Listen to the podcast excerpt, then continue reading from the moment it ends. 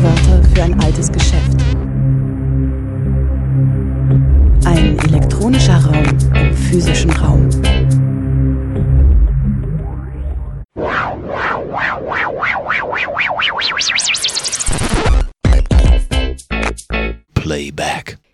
Herzlich willkommen zu O-Ton Playback bei Radio Dreieckland. Am 27. Januar 2022 jährte sich die Befreiung des Vernichtungslagers Auschwitz zum 77. Mal. Der Tag ist dem Gedenken an die Opfer des Nationalsozialismus gewidmet. Im Jahr 2022 lag in Baden-Württemberg ein Schwerpunkt auf der Erinnerung an die Verfolgung der Sintize und Romnia, so auch in Freiburg. Hier verknüpften Thomas Wald vom Roma-Büro Freiburg und der Historiker Heiko Haumann die Themen der NS-Verfolgung und Vernichtung von Sinti und Roma sowie die von Gatsche, also von Nicht-Sinti oder Roma, als Asoziale. Zwei Kategorien der Verfolgung, die eng miteinander verwoben waren. Ihre Verknüpfung wirft auch ein Licht auf die spezifischen Strukturen des Antiziganismus.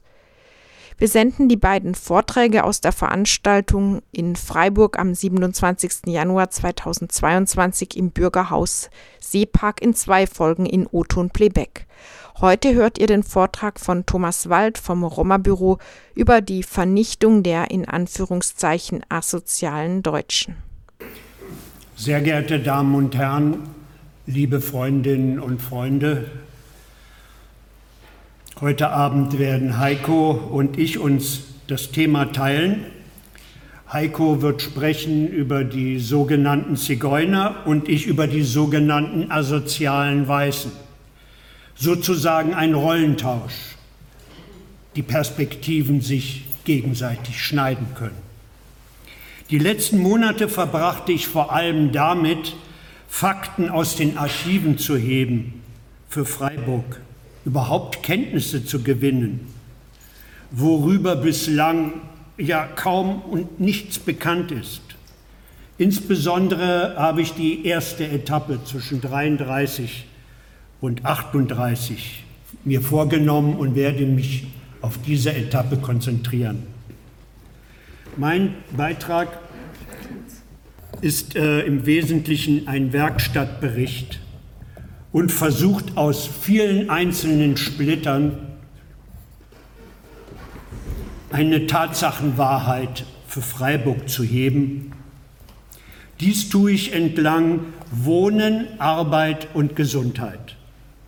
Die Problematik fängt mit der Quellenlage an und hört mit dem Begriffsfeld asozial auf.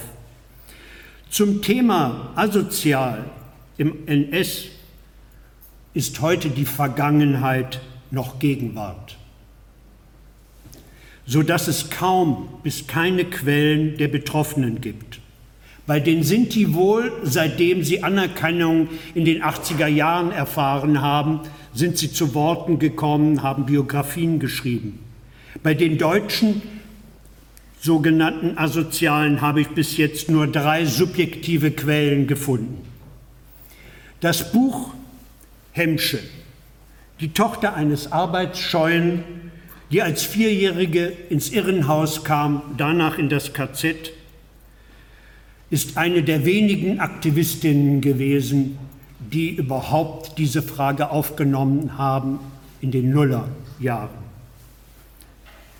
Der Dokumentationsfilm Kontinuitäten der Ausgrenzung.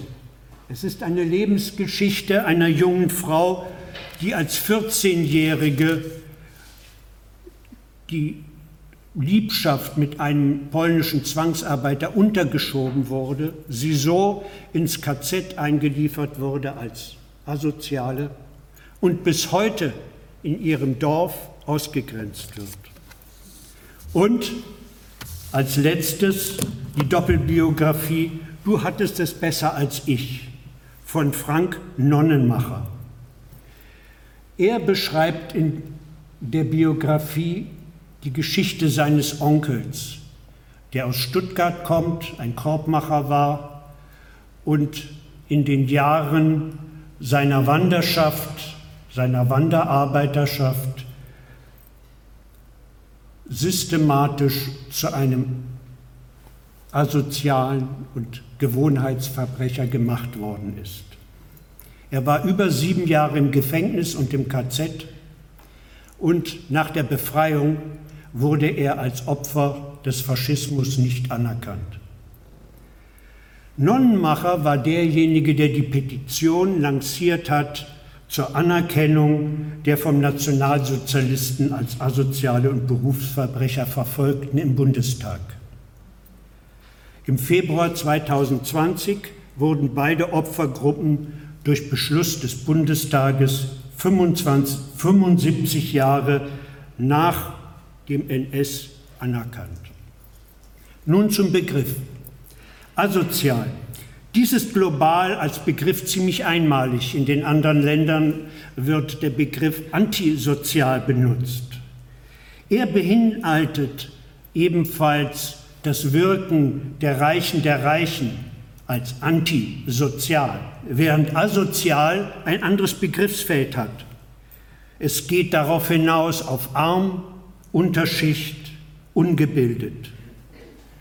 Der Begriff taucht in Deutschland erst im Beginn des 20. Jahrhunderts auf. Freud war der Erste, als er davon schrieb, das Kind käme asozial zur Welt und müsse sich erst sozialisieren oder der Traum sei asozial, weil man ihn nur für sich hätte. Im Zusammenhang der aufkommenden Sozialarbeit um die Jahrhundertwende ist dieser Begriff verwandt worden für Unterschicht, für Fürsorgeempfänger. In den 20ern kam der Bericht asozial überhaupt erst in die Wörterbücher. Der NS erweiterte den Begriff schlagartig 1933 um alle in ihren Augen auszumerzenden Personengruppen. Herr von Kirchbach hat sie gerade schon äh, beschrieben, deswegen brauche ich das nicht. Sie schließen mit dieser Beschreibung der sehr vielen Opfergruppen, Verfolgungsgruppen, schließt der NS direkt an an die jahrhundertelangen Edikte, Fahndungsaufrufe seit dem 16. Jahrhundert, die in diesem Zeitraum immer den Begriff hatten herrenloses Gesindel.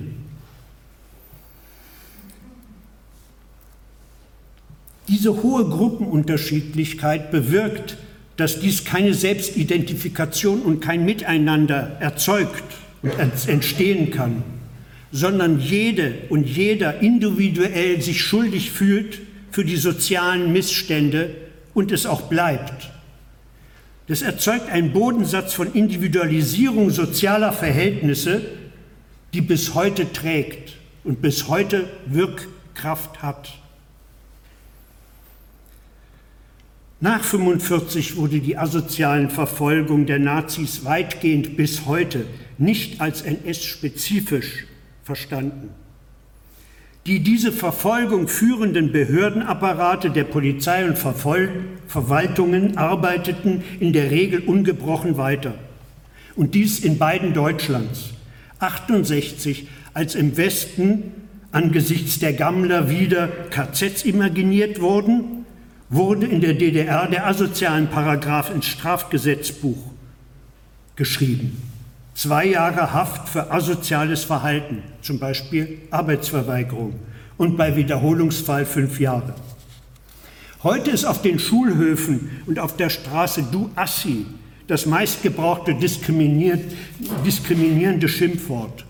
Gewaltangriffe, Übergriffe in aller Öffentlichkeit haben hier einen eigenen Slogan. Assi klatschen gehen.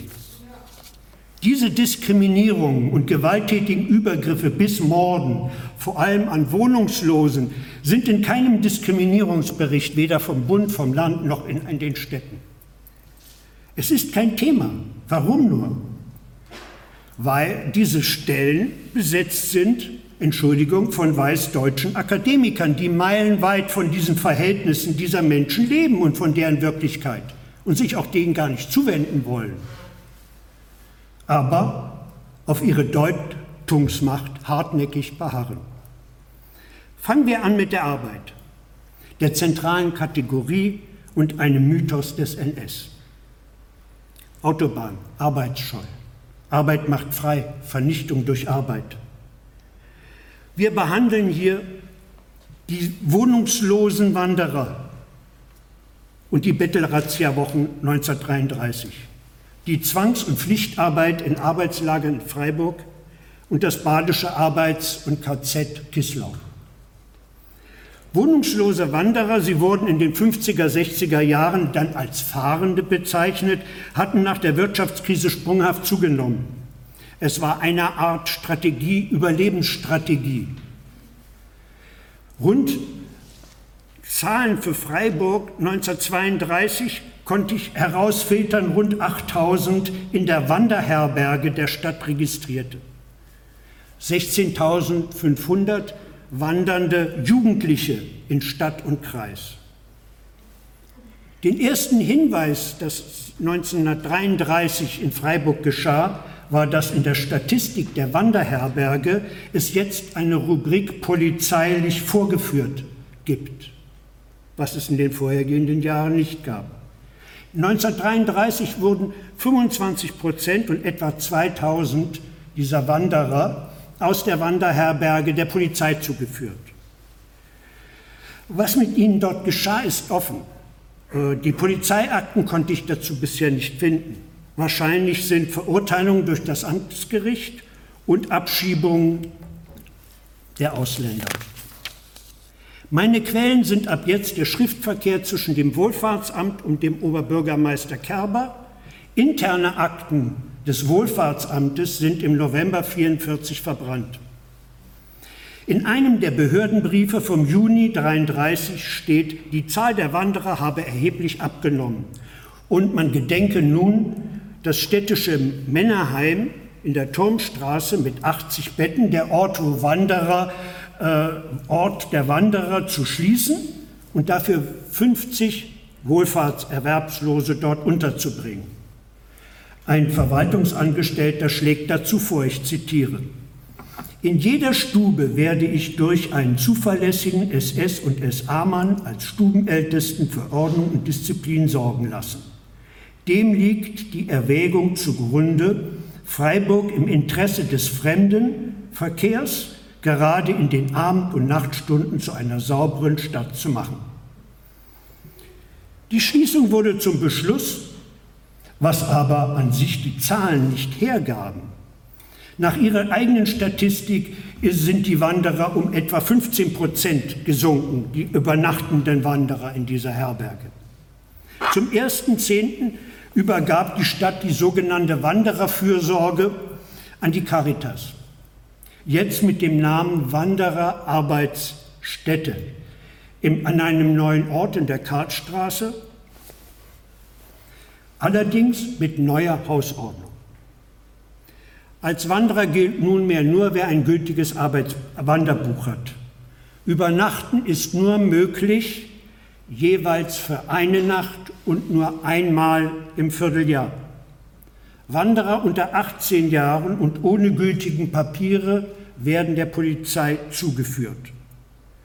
Für die Verpflegung und die Übernachtung muss entsprechende Arbeit geleistet werden. Eine Übernachtung, drei Stunden Arbeit. Der Vorfahrtsamtsleiter schreibt im letzten Satz, dem Fürsorgeamt entstehen für alles keine Kosten. Der OB segnete das am 9. Oktober ab. Zu diesem Zeitpunkt war die reichsweite Bettler-Razzia-Woche als Polizeiverhaftungsaktion gerade vorbei. Goebbels hatte sie im August ausgerufen zur Befreiung von dieser Landplage Bettelunwesen, damit umso großzügiger für die von Parteienstaat organisierte Winterhilfe gespendet wird. Weder im Alemann der örtlichen NS-Zeitung noch in der bürgerlichen, aber gleichgeschalteten Freiburger Zeitung gibt es eine Erwähnung zu der Bettelrazzia. Auch nichts in der Aktenlage der Stadtverwaltung. Auch in der Presse der badischen Hauptstadt Karlsruhe, badische Presse und der Führer kaum ein Thema. Überbordendes Thema, öffentliches hingegen, war in dem Herbst 33 die Grenzlandgau feiern und Inszenierungen mit einem deutlichen Auge aufs Elsass, Lothringen und das Burgund, Westraum, Ambitionen. Zur Bettler-Razzia habe ich ausgewertet, die vier Zeitungen für 1933 für die Woche dieser Razzia und zwar die Polizeiberichte. Das Ergebnis ist, in Baden sind knapp 2800 in dieser Woche festgenommen worden. Im Bezirk Lahr 8, in der Stadt Offenburg 100, in Stadt Freiburg 81, in Stuttgart 115. Es sind nicht nur Bettler, auch Musiker, Hausierer, Obdachlose. Öfters wird vermerkt junge Wanderer und Ausländer. In der badischen Presse Ende September der einzige zusammenfassende Begriff. Ich zitiere: Polizeiaktion gegen Bettlerunwesen, das Ende des Tippelbruders. Die im ganzen Land durchgeführte Polizeiaktion hat im Nu alle Gefängnisse gefüllt. Die Zahl der dabei verhafteten Bettler ist so groß, dass sogar die vor Jahren stillgelegten Bezirksgefängnisse wie Ettlingen wieder geöffnet werden mussten. In Singen hat man den früheren sozialistischen Sportplatz als Gefangenenlager einrichten müssen. Zu Freiburg gibt es nur zwei kleine Episoden. Kurznotiz. Kreis Freiburg. Zitat. Zur Abwendung des Bettlerunwesens wurden gestern eine Gruppe von über 40 jungen Leute von der Straßla, Straß, Landstraße weg von Gendarmerie und SS nach Karlsruhe verbracht. Ein Erlass des badischen Innenministeriums eine Zeit später lässt dahinter mehr ahnen. Darin heißt es, in zunehmendem Maß, insbesondere Jugendliche und auch weibliche, ganze Gruppen Wanderer wandern nur in Badekleidung, dem sofort Abhilfe schaffen, erforderlichenfalls verhaften. Und ein Artikel Überfall auf Polizeibeamten. Beim Versuch, einen flüchtigen Bettler festzunehmen, ging ein zweiter Bettler und Landstreicher dazwischen und schlug den Polizisten auf den Kopf. Wieder ein Beispiel, wie unter der heuchlerischen Maske bedürftiger Mildtätigkeit der Bevölkerung ausgenützt wird. Die Ausrottung dieser Elemente wird mit aller Schärfe betrieben, so der Alemanne. Es wird suggeriert, Bettelei sei ein organisiert profitables Gewerbe. Im Sommer 1934 inspizierte das Wohlfahrtsamt die Wanderarbeitsstätte der Caritas. Eine Baracke im Hinterhof, völlig ungeeignet. Die Zahl der Beherbergten nehme rasant ab, heißt es. Ein Jahr später, seit Wochen täglich nur noch drei bis vier Wanderer. Das Wohlfahrtsamt schreibt dazu, wir verweisen seit der Errichtung des Arbeitslagers in Günterstal nur noch selten alleinstehende Wanderer bei der Caritas ein. Die Caritas steigt darauf aus der Wandererfürsorge aus und kündigt die Vereinbarung mit der Stadt. Arbeitslager. 28 entschied das Wohlfahrtsamt, dass alle Fürsorgeempfänger, Kleinrentner und Sozialrentner ihre Unterstützung mit Pflichtarbeit ableisten müssen. Die Gewerkschaft protestierte und war erfolgreich. Bis 1933 war dies ein dauerndes kommunales Thema.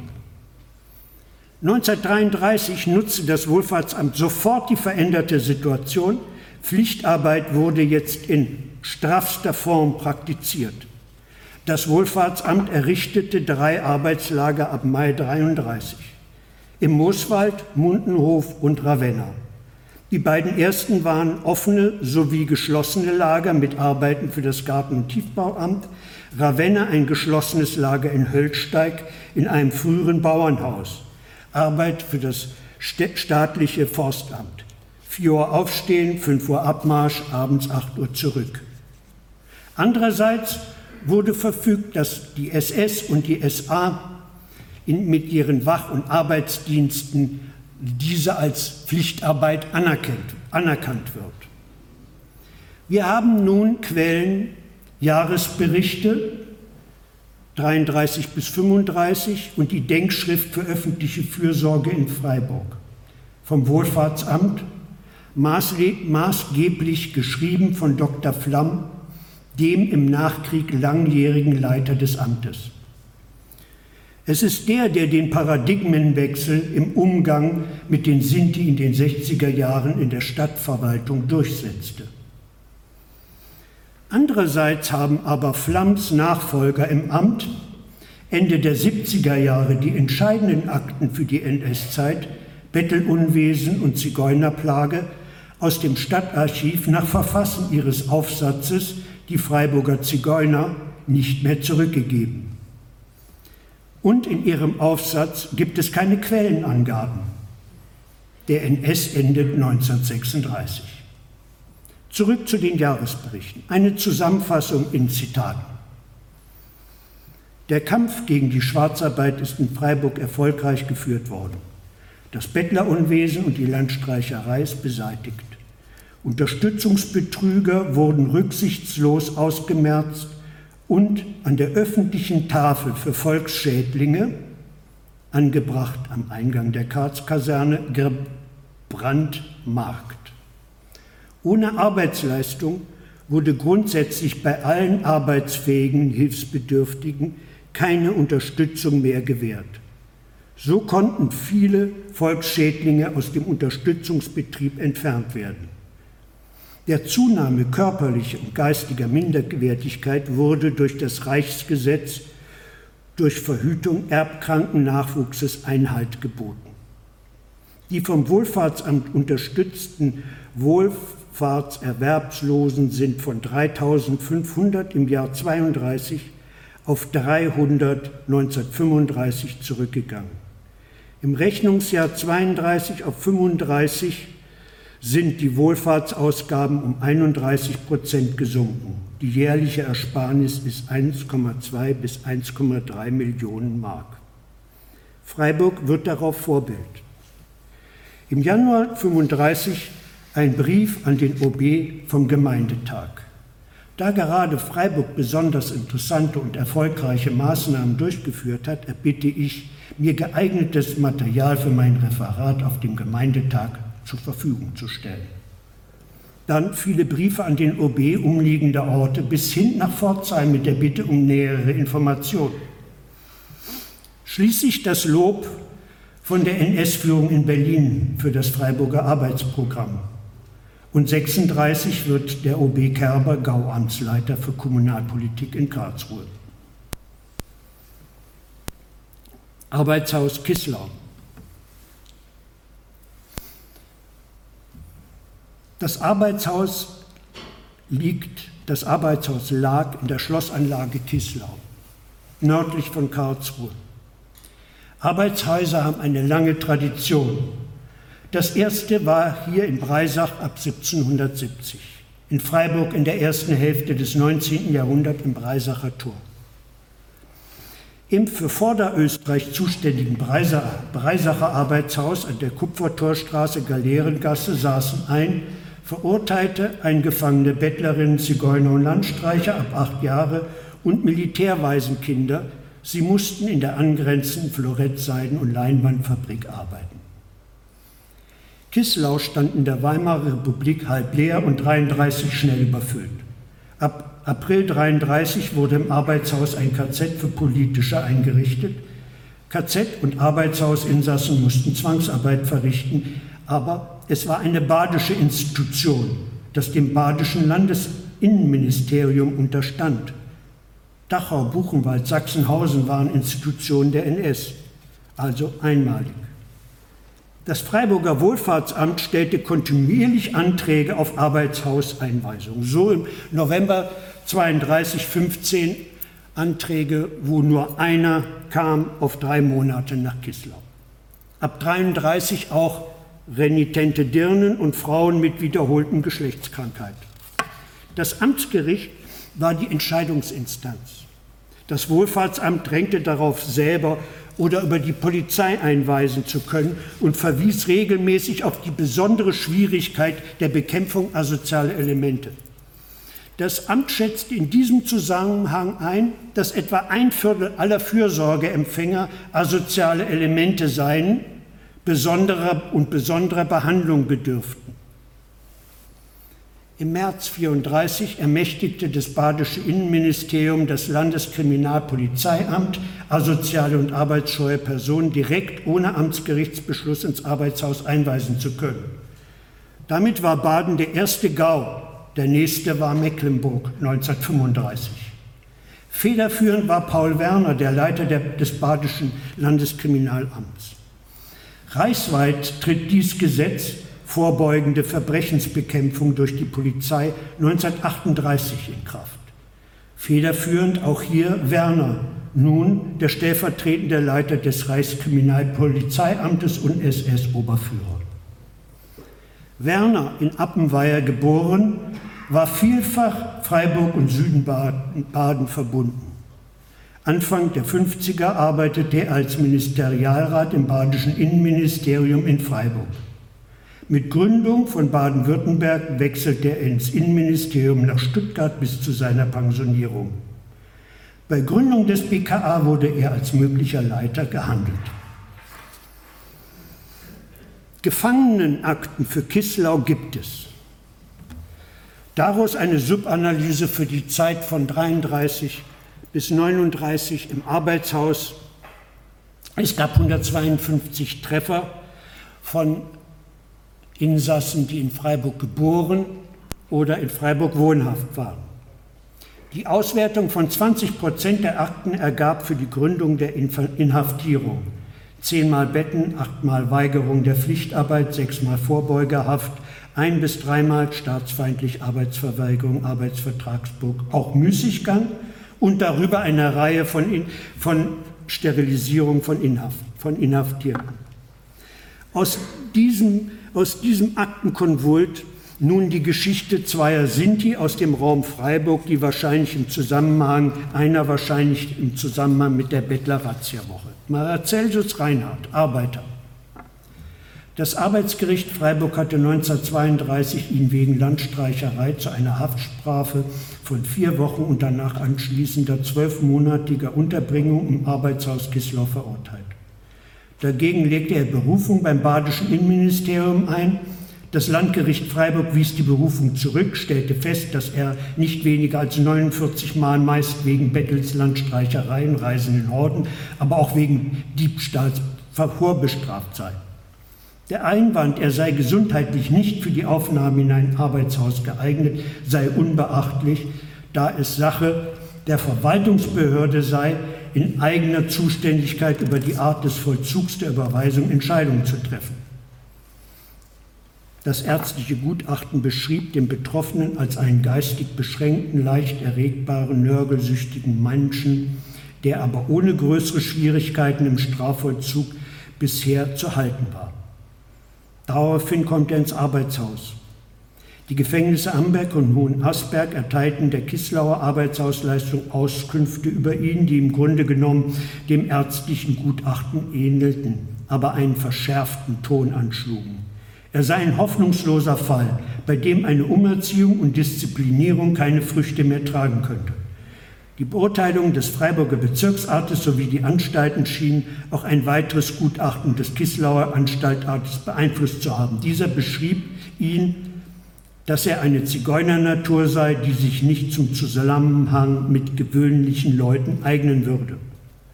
Anfang 33 verstarb Herr Reinhardt im Arbeitshaus. Er war keine 40 Jahre alt.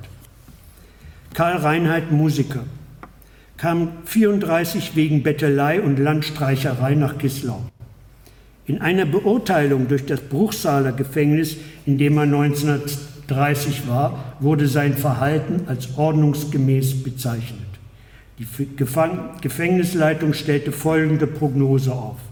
Er nimmt draußen mit einem Mitzigeuner seine Beschäftigung als Musiker wieder auf, eine gefährliche Geschichte, die nicht gut gehen könne. Musiker sei keine richtige Arbeit. Ein Einblick in den Innenbetrieb des Arbeitshauses geben Aktennotizen wegen seiner sogenannten Verstöße. Er bekam wegen frechen Benehmens eine Anzeige. Er hatte beim Putzarbeiten sehr laut mit anderen Gefangenen herumgestritten, die Aufsicht verbal angegriffen. Die Anstaltsleitung verhängte zwei Tage Hungerkost und zwei Nächte Bettentzug. Bei seinem nächsten dokumentierten Verstoß gegen die Hausordnung kam er wegen Diebstahl zur Meldung. Der Gefangene kommt zur Anzeige, weil er in einem Kasten mit Stoffabfall Tabak versteckt hatte. Daher wurde er zu sieben Tagen Arrest verurteilt. Interessant ist, dass der Diebstahl von Tabak explizit in der Hausordnung von Kislau erwähnt wurde. Es heißt, wer Tabak stiehlt, zeigt, dass er einer Versuchung nicht widerstehen kann und damit dass der Zweck seiner Einweisung in das Arbeitshaus nicht erreicht ist. Die meisten hauspolizeilichen Strafen in Kislau wurden wegen Tabakdiebstählen ausgesprochen. Karl Reinhardt war bis Ende 36 im Arbeitshaus. Sein weiteres Schicksal ist unbekannt. Wohnen. Freiburg wurde 1933 zur jüngsten Großstadt Deutschlands und wuchs kontinuierlich. Wohnungsnot und hohe Mietpreise waren alltäglich. In der Freiburger Zeitung 33 gibt es eine Reihe von Artikeln, Mietsenkung erwünscht. So hohe Mieten wie in dieser hiesigen Stadt trifft man selten. Freiburg, eine Rentiers- und Wohnstadt des Mittelstandes. 1933 wurde ein Bauprogramm aufgelegt, es entstanden gefördert bis 37 rund 600 Wohnungen jährlich. 1938 nur noch etwas über 200. Die Westwaldkriegs, Westwaldkriegsbauten hatten Priorität. 1939 ein Aufkleber in der Stadt. Wir brauchen keinen Theaterbau, sondern Volkswohnungen. Es fehlten mehr als 3000 Wohnungen. Die Wohnungsnot war größer als 33. Zu dieser Zeit wurde die Hanglage in Herdern erschlossen mit der Straße Sonnenhalde. Dr. Dr. Mengele und Frau mieteten sich in der Sonnenhalde 81 in eine der ersten Villen im Hang ein. Mit der Annektierung des Elsass erfuhr Freiburg einen Boom, auch im Zuzug. Die Einwohnerzahl stieg, an Studenten zum Beispiel von 2539 auf über 4000 1944. Die Wohnfrage war in der Stadtverwaltung Dauerthema. Die Mietrückstände nahmen zu, ebenso die Zwangsräumungen und die Obdachlosen. Ende 35 gab der OB die Order heraus, vorübergehende Unterkunft für Zwangsgeräumte und für sogenannte asoziale Elementen in Baracken zu schaffen. Diese Wohnungen dürfen keinerlei Bequemlichkeit enthalten, weder Gas noch Licht noch Abort und Wasser im Haus und an einer Stelle, wo sie am wenigsten stören, im Weichbild der Stadt. Beschlossen wurde ein Platz auf der grünen Wiese an der Opfinger Straße, weit im Westen. Es ist der Raum der Sinti-Wohnwagenplätze. 1935 wurden sie hier von diesen Plätzen vertrieben unter der Drohung, ansonsten ins Arbeitslager Günterstal zu müssen. Nach 1945 kamen die meisten Großfamilien an diese Plätze zurück. Heute steht an, an dieser Stelle, wo die asozialen Barackensiedlung war, die Sinti-Siedlung Augener Weg. Februar 36 war Baubeginn von zwei Baracken. Im Mai waren sie fertig und Einzug trotz noch feucht, was die Mieter in Kauf nehmen müssen. Wenige Monate später, im September 36, war die Krätze ausgebrochen. Die meisten mussten in die Hautklinik. Negative kamen das Obdachlosenheim, die Kinder ins Waisenhaus. Darauf Desinfektion durch die Polizei. Das Wohlfahrtsamt fragt den OB, wer übernimmt die Kosten? Anfang 37 antwortete das Stadtrentamt, was heute das Liegenschaftsamt ist, als Vermieter. Ich zitiere. Ungezieferbildung infolge körperlicher Unreinlichkeit. Diese Mieter sind einer Normalwohnung unwürdig. Normalerweise hätten wir sie deshalb überhaupt in keine städtische Wohnung aufnehmen dürfen. Die Schaffung Einfachstwohnungen und die Aufnahme dieser Familien in diese Wohnung erfolgte aber ausschließlich im Interesse der Fürsorgekasse, die bei Obdachlosigkeit der Familien eine erhebliche Belastung erfahren würde. Wenn diese Mieter nicht asozial veranlagt wären und ein Reinlichkeitsbedürfnis hätten, wäre es unmöglich zu dieser Ausbreitung der Krätze gekommen. Als Vermieter hätten wir eigentlich die Pflicht, die schmutzigsten Familien aus diesen Wohnungen zwangsweise zu entfernen. Auf keinen Fall übernehmen wir die Kosten. Rund 150 Menschen hatten mit diesen beiden Baracken zwei Außenplumpsaborte und einen Pumpbrunnen. Soweit die Hygienebedingungen. Bis 1938 wurde die Siedlung erweitert auf neun Baracken mit rund 700 Einwohnern, davon zwei Drittel Kindern, weil zum Beispiel die alte Artilleriekaserne in der Stadt für die Wehrmacht geräumt werden musste. Diese Zusammenfassung basiert auf Splittern aus den Akten des Hochbauamtes, der Gesundheitspolizei und der OB-Akten. Über die innere Verfassung der Siedlung gibt es keine Dokumente, außer einem kleinen Filmausschnitt aus den 70er Jahren der SWR-Produktion Barackenputzer, einer Dokumentation von Walter Mossmann und Klaus Teveleit. Bitte. Auch ein Problem, das jahrzehntelang erfolgreich verdrängt worden war, die Siedlung an der Opfinger Straße. Die Barackensiedlung wurde 1936 von der nationalsozialistischen Stadtverwaltung gegründet um unliebsame Familien abzuschieben. Damals nannte man sie Asoziale, im Volksmund Barackenputzer. Nach 1945 gab es immer noch Familien zum Abschieben. Heute nennt man sie Problemfamilien. Die Siedlung wurde etappenweise vergrößert. Zurzeit leben hier 357 Menschen, davon 214 Kinder und Jugendliche. Seit 1959 gibt es elektrisches Licht, nachdem sich die Ärzte weigerten, Krankenbesuche im Dunkeln zu machen. Erst 1962 wurden Wasseranschlüsse in die Baracken gelegt. Seit einiger Zeit geht das Sozialamt mit einem Plan schwanger, der das Problem der Problemfamilien nicht mehr hinterm Wald, sondern hinter den glatten Fassaden des sozialen Wohnungsbaus verstecken soll. Dieser Plan, der Normalwohnungen für die unterste Einkommensgrenze und sozialpädagogische Betreuung vorsieht, stößt auf zahlreiche Widerstände der Nachbarn von den zwei Familienhausbesitzern bis zur Filiale eines US-amerikanischen Rüstungskonzerns. An der Spitze der Kampagne gegen das Zentrum steht ein Anzeigenblatt, das Sprachrohr der Geschäftswelt, herausgegeben vom ehemaligen Nazi-Schriftsteller Gerhard Dahl. Das Zentrum, heißt es dort, soll gebaut werden für 10 Millionen Mark Steuergelder, die jene zahlen, die arbeiten, anstatt sich im bequemen, verantwortungsfreien Sessel der Problemfamilien niederzulassen.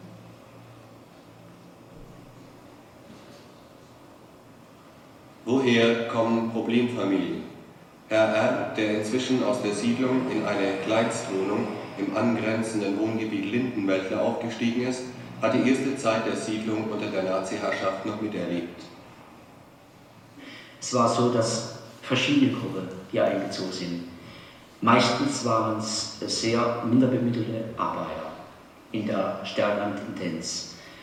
Äh, was unsere Gruppe anbetrifft, trifft das erstmal zu. Wir waren, mein Vater war nur Arbeiter und in der damaligen Zeit war schon sehr viel arbeitslos, also auch die Kategorie minder bemittelt, finanziell schwach und politisch angehaucht. Also das muss man erwähnen, es sind sehr viele Leute, Familien runtergekommen, die dem damaligen Regime eben nicht ganz gelegen kamen. Und das hat auch hier wahrscheinlich eine Rolle gespielt, damit wir da runter verpflanzt worden sind, die sogenannten Paragesiedlungen. Eines schönen Tages wurde mein Vater verhaftet und kam ins KZ. Es stellte sich dann heraus, dass der Hauptgrund politisch war.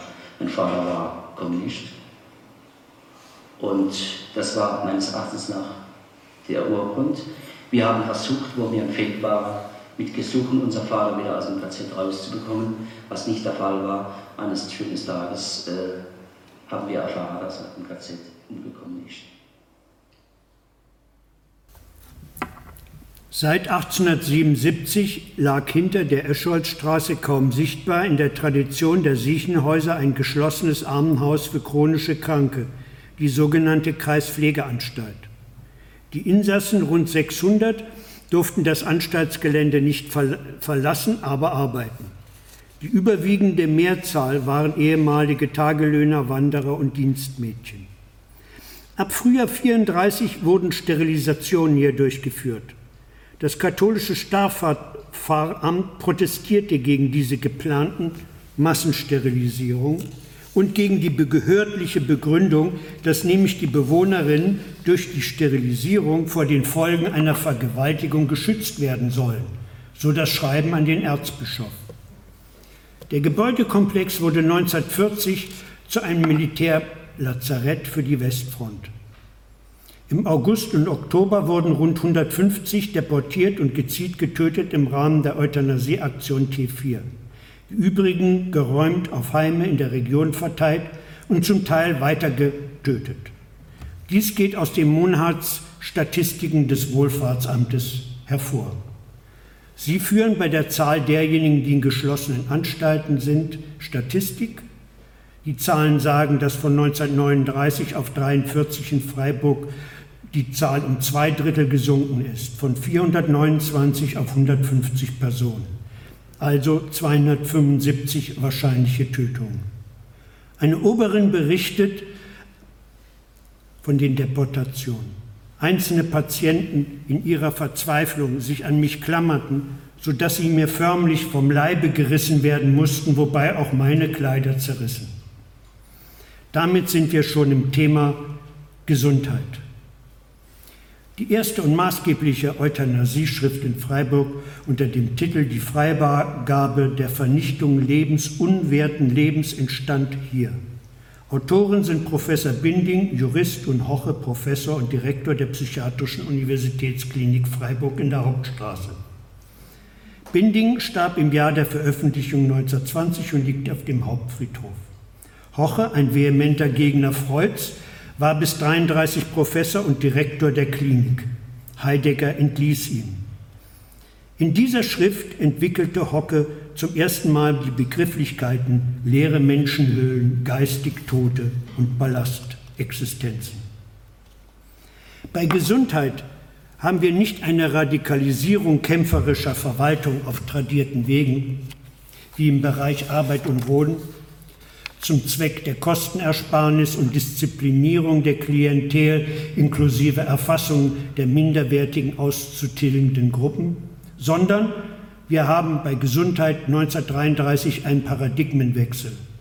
Nicht mehr das Individuum, sondern der deutsche Volkskörper wird zum Angelpunkt und Zentrum. Die Ärzte wurden zu Ärzten am Volkskörper, die Medizin zur Leitwissenschaft beim Kampf um Aufartung des deutschen Volkes. Im ethnischen Rassismus galt es, das Artfremde, Juden, Zigeuner und Farbige aus dem deutschen Blut zu tilgen, vollzogen als Teil der Front des Zweiten Weltkriegs. Die Endlösung der Rassenfrage. Eugenischer Rassismus hingegen betraf den deutschen Körper, Volkskörper selber die minderwertigen und asozialen Elemente zu erfassen und zu eliminieren. Als Endlösung der sozialen Frage. Das Erbgesundheitsgesetz kam sofort 33, das Zwangssterilisierung für bestimmte Krankheitsbilder festlegte, wie angeborener Schwachsinn, Schizophrenie, Epilepsie, Alkoholismus, erbliche Taubheit, Fallsucht und körperliche Missbildung. Im Januar 1934 trat dieses Gesetz in Kraft, worin der Arzt die Zentralfigur war, der Amtsarzt, fungierte dabei als Staatsanwalt und als Vollstreckungsbehörde. Walter Füßlin, der Freiburger Bezirksarzt, war 1934 auch Teil des Gesundheitsgerichts, also Staatsanwalt, Richter und Vollstreckungsbehörde, wie Dokumente aus den Akten des Staatsarchivs Freiburg, auf die ich mich ab jetzt stütze, zeigen. Wenige Wochen nach Inkrafttreten des Gesetzes macht er in seinem Schreiben an den badischen Innenminister Vorschläge zur Effektivierung des Gesetzes. Erst beklagt er sich, dass ihm von den niedergelassenen praktischen Ärzten in seinem Bezirk bislang erst eine Einzeige zugeleitet worden sei obwohl der Bezirk nur so von Erbkranken wimmeln würde, um dann vorzuschlagen, die Schwachsinnsformen und den Kreis der Anzeigepflichtigen auszuweiten, sowie die Bürgermeister und Lehrer mitsamt deren Schulakten, insbesondere auf den Dörfern, aktiv mit einzubeziehen. Füßlin war bis in die 70er Jahre Amtsbezirksarzt, Medizinalrat, er war der Erste, der den OB von 33 bis 45 Kerber nach wahrscheinlicher Hinrichtung im Herbst 45 optizierte. Im Februar 1971 veröffentlichte er sein Schauspiel Lebensunwert in drei Akten im Ärzteblatt, in dem neben ihm auch die Professoren Hoche und Binding auftreten. Zurück in 34. Das Wohlfahrts- und Gesundheitsamt der Stadt leitete alle Akten der bekannten erbkranken Familien der letzten zehn Jahre an den Bezirksarzt. Neufälle zu finden war Aufgabe des NSV über ihre Blockwarte und ihre Zellensystem. Für 1934 sind in Baden 6.183 Anträge auf Sterilisierung bei den Gerichten gestellt worden absolut der Rang 3 der Gaue, relativ, was aussagekräftiger ist, bezogen auf die Einwohner, aber Platz 1 mit knapp drei Anträgen auf 1000 Einwohner. Es folgte Hamburg mit zwei Anträgen auf 1000 Einwohner. Die Pressestelle des badischen Innenministeriums mit diesen Zahlen der Anträge sowie der durchgeführten Unfruchtbarkeitmachung dürfte Baden zweifellos an der Spitze der deutschen Länder in der Durchführung dieses Gesetzes für die Gesamtheit des Volkes so wichtigen Gesetzes stehen. Erzbischof Gröber von Freiburg kritisierte die besondere Strenge der badischen Sterilisationspolitik, wo die Sterilisationsziffern dreimal so hoch wären wie in Berlin. Der Widerstand der badischen Bevölkerung, insbesondere Südbadens, gegen dieses Gesetz nahm 34 stark zu, meldet der Badische dem Reichsinnenminister. 1934 lag in Baden die Anzahl der Beschwerden mit über 1000 reichsweit absolut am höchsten. Und Baden hat die höchste Quote an zwangsweiser polizeilicher Zuführung zur Operation gehabt. 1934 sind 12 Prozent aller Operationen durch die Polizei zugeführt und kontrolliert worden. Im Reichsdurchschnitt waren das 7 Prozent. 1935 wurden die Gesundheitsämter staatlich mit dem Schwerpunkt Erb- und Rassenpflege.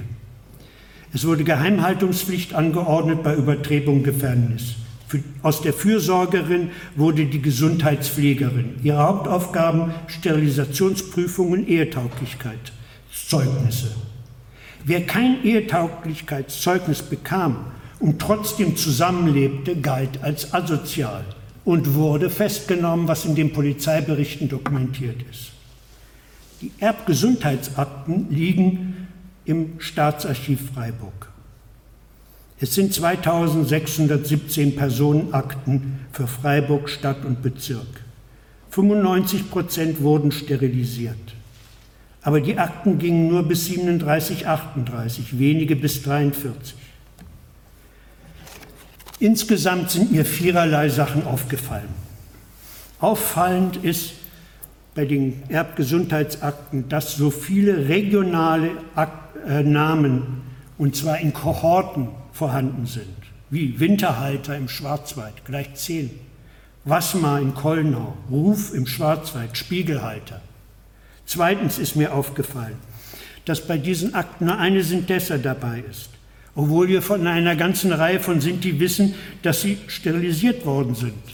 Aber diese Sterilisierung sind im Rahmen des Krieges passiert. Mit Kriegsbeginn wurden sie in den Lagern durchgeführt und diejenigen, die Zwangsarbeit machen mussten, wurden vor die Alternative gestellt, entweder Sterilisierung oder nach Auschwitz. Drittens ist mir aufgefallen, dass bei den Ämtern in den ersten Jahren allgemein Berichte gegeben werden. Und dann um 36, 37 sind es auf einmal nur noch Statistiken. Die Kategorien waren definiert und quantifiziert. Ab nun wurde sozialtechnisch agiert mit neuester IBM-Technik, dem Lochkartensystem. Und viertens, was mir aufgefallen ist, ist die Rolle der Stadtverwaltung und deren Handlungsspielraum im NS der bis heute vollkommen unterschätzt wird. Es gibt eine Reihe von örtlichen Maßnahmen, die den reichsweiten Bestimmungen zum Teil um Jahre vorauseilten. Und darin ist sehr interessant die Koordination über den Deutschen Gemeindetag. Da war die höchste äh, Koordinationsart und Weise gar nicht über die, die Partei. Und spielte darin große Rolle. Zum Abschluss noch eine subjektive Stimme, die einer 29-jährigen Arbeiterin von nahe Emmendingen. Ich zitiere. Ich erhielt den Beschluss, wonach ich unfruchtbar gemacht werden soll. Gegen diesen Beschluss erhebe ich Einspruch und lege Beschwerde ein unter folgenden Begründungen. Ich war vor längerer Zeit in meinem Nerven so überreizt, dass ich ins ärztliche Behandlung mich begeben musste und in die Nervenklinik Freiburg kam. Ich wurde bald wieder aus der Klinik entlassen, da sich mein Zustand gebessert hatte.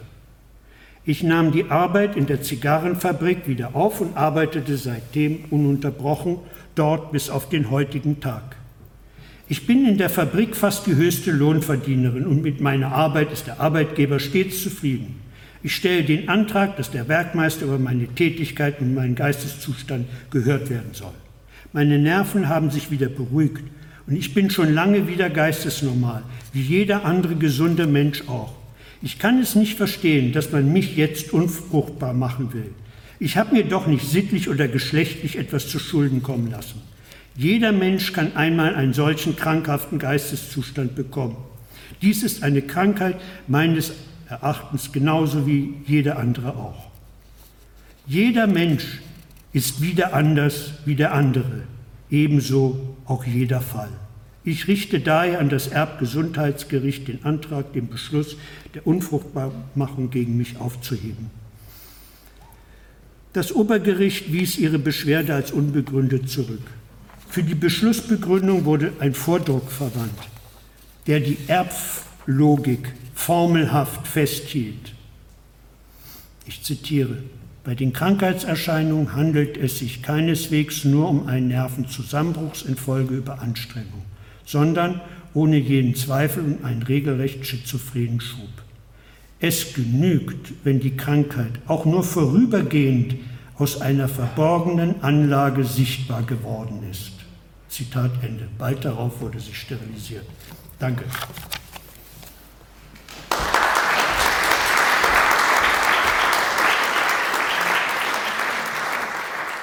In O-Ton-Playback bei Radio Dreieckland hörtet ihr Thomas Wald vom Roma-Büro Freiburg mit seinem Vortrag Vernichtung der in Anführungszeichen asozialen Deutschen.